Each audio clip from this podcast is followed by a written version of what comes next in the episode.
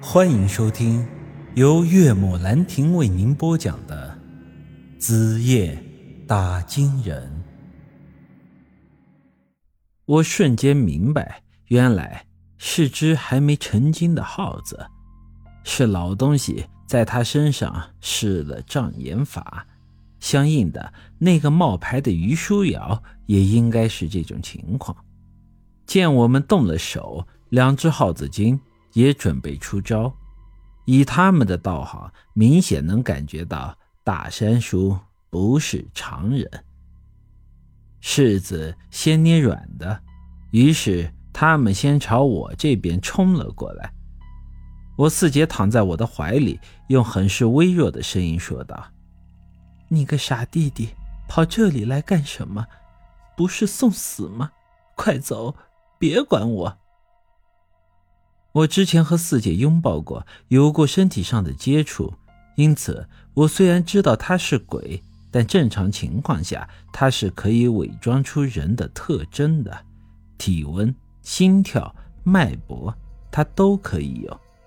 但是这时她躺在我的怀里，身体如同尸体，冷得和冰一样。尽管我当时。不懂这意味着什么，但我能感觉到他的情况不妙。我对他说道：“姐，上次让你独自回家是我的错，这次我就是死了也不会抛下你了。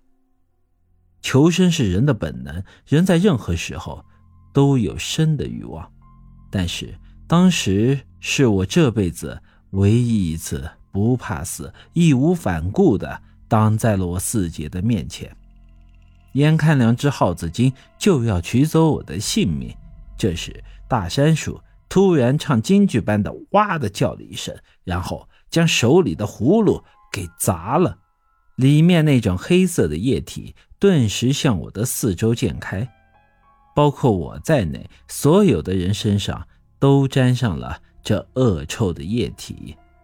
不过不同的是，这液体粘在我身上，顶多让我觉得有点恶心，身体上并没有任何的不良反应。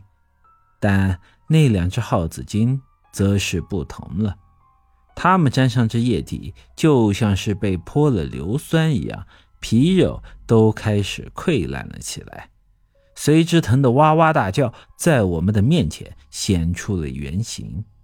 这两只耗子也不知活了多长的时间，从脚趾到头顶上，所有的毛都是白色的，它们的眼睛呈血红色，还亮着光，看上去要多诡异就有多诡异。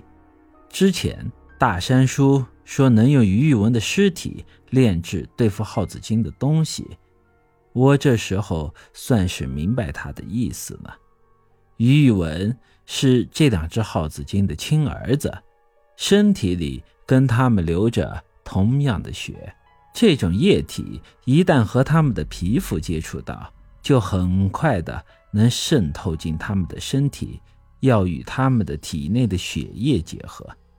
但大山叔又在这东西里面下了咒，所以才会出现这种腐蚀他们肉体的现象。如此，这种液体只会对于玉文的血脉至亲产生效果，对于旁人，哪怕是耗子精，只要血缘关系对不上，那都不会受到伤害。不得不说，大山叔的这一招真的高。这时，只见那两只白色耗子的皮肉一点点的溃烂，脓血流了一地。我本以为他们已经死定了。但是这时，大山叔却对我说道：“快带着你四姐出去，记住，半个时辰后，要是我没有出来，你就赶紧回家，然后带着家里人有多远跑多远。”我一下子惊了，听他这话的意思，这似乎才只是一个开始，接下来才是他和这两只耗子精拼命的时候。这时，那两只耗子精的脸已经烂得不成样子，我甚至分不出哪个是我老丈人，哪个是我丈母娘。反正他们其中一个笑着对我说道：“小子，你害死了我儿子，别以为你能逃得掉。你就是逃到天涯海角，我们也会把你找到，然后一点点剥了你的皮，吃了你的肉。他这一笑，真的把我吓得不轻。再加上这言语上的恐吓，我一下子直接愣在了那里。大山叔有些急促的说道：“还愣着干什么？还不快走！”哦。于是我带着四杰跑出了宅子。就在我出来之后，大门自己关上了。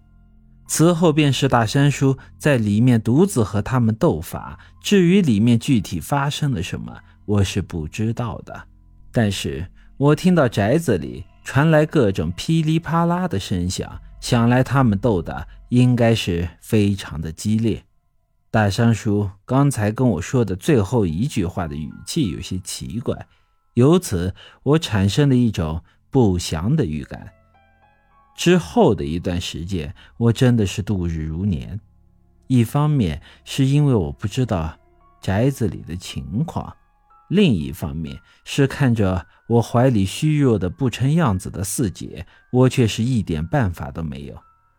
如此半个时辰的时间，好不容易熬了过去，寨子里也平静了好一会儿，但我却始终不见大山叔出来。本集已经播讲完毕，欢迎您的继续收听。